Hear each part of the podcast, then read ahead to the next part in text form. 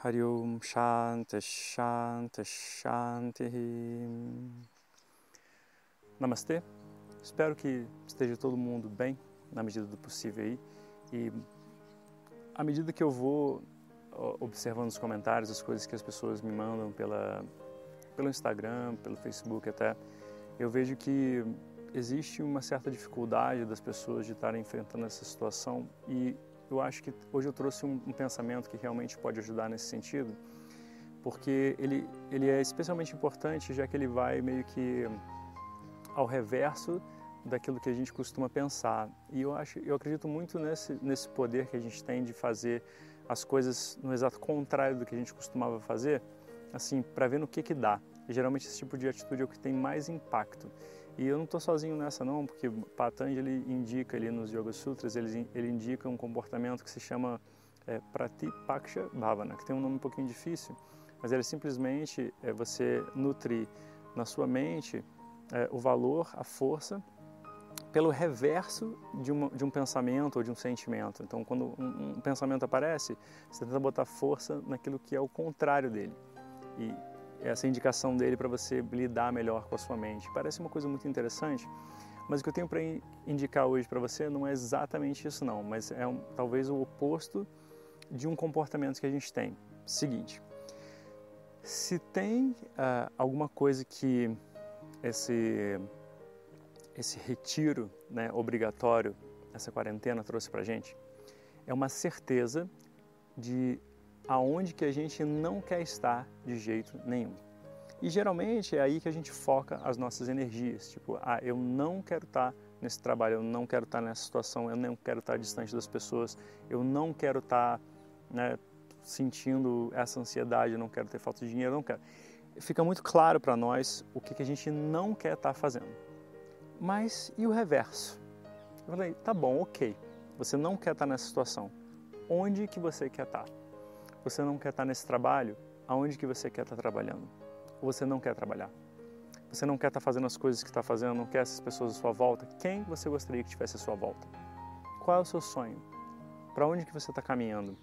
Quais são os seus grandes objetivos de vida? Se você não tivesse nenhum tipo de preocupação financeira, o que você faria para preencher os seus dias?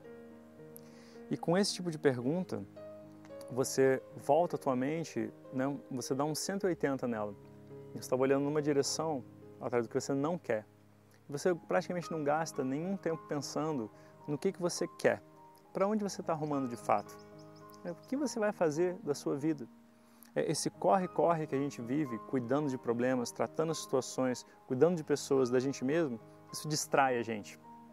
E aí você vê, quando boa parte disso vai embora, onde que você se encontra? Somente mergulhado nessas certezas, né? Não quero isso, não quero aquilo. Mas e o positivo? Onde que você quer de fato estar? Qual é a sua casa dos sonhos? Qual é o seu emprego dos sonhos?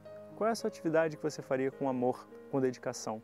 Como que você poderia se tornar uma engrenagem nesse mundo por vontade própria, tendo verdadeira liberdade, que é o que você tem que fazer, combina com o que você quer de fato fazer.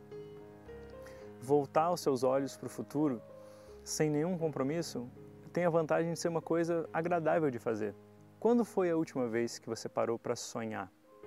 Quando foi a última vez que você parou realmente para olhar para o seu coração e tentar ver o que, que realmente você quer da sua vida? Será que ela está arrumando para o lugar certo?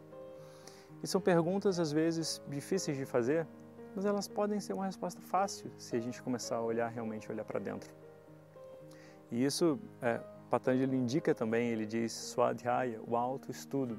Não precisa ser necessariamente uma coisa difícil. Pode ser uma coisa mais fácil, pode ser alguma coisa mais agradável. Por que não tentar responder essas perguntas hoje mesmo? Fazer um cafezinho, um chá, sentar no sofá, tranquilizar, cinco minutos que sejam, e deixar a tua mente vagar. Não existe impossível nessa hora, percebe? Não existe não posso. Nessa hora, você pode tudo. É o sonho e não tem limites. Pode parecer um ET, pode parecer é, um, um 30 carro zero, pode parecer uma mansão, pode parecer é, uma cabana na neve, pode ir morar no polo, pode tudo, né? virar um ajudante de Papai Noel, pode tudo. E a gente perdeu um pouco também essa capacidade do tipo, eu posso sonhar porque não é realista. Mas quem disse que não é realista? É, quantas pessoas começaram com um sonho, né, numa garagem, uma banda de garagem, e hoje a maior banda do mundo? Quem começou com uma empresa na garagem, hoje o segundo homem mais rico do mundo? Então, o poder dos sonhos, não subestime o poder dos sonhos. Isso, isso só realmente acontece se você recuperar a capacidade de sonhar. E eu pergunto, você é capaz de sonhar hoje? Você sabe para onde você está caminhando? Esquece realidade. Até porque simplesmente realidade é uma mudança de foco.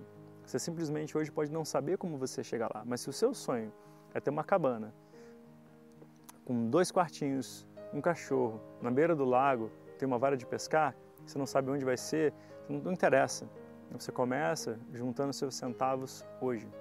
Você começa juntando um real por dia hoje. E daqui a 10, 15, 20 anos, quem sabe onde você pode realmente estar.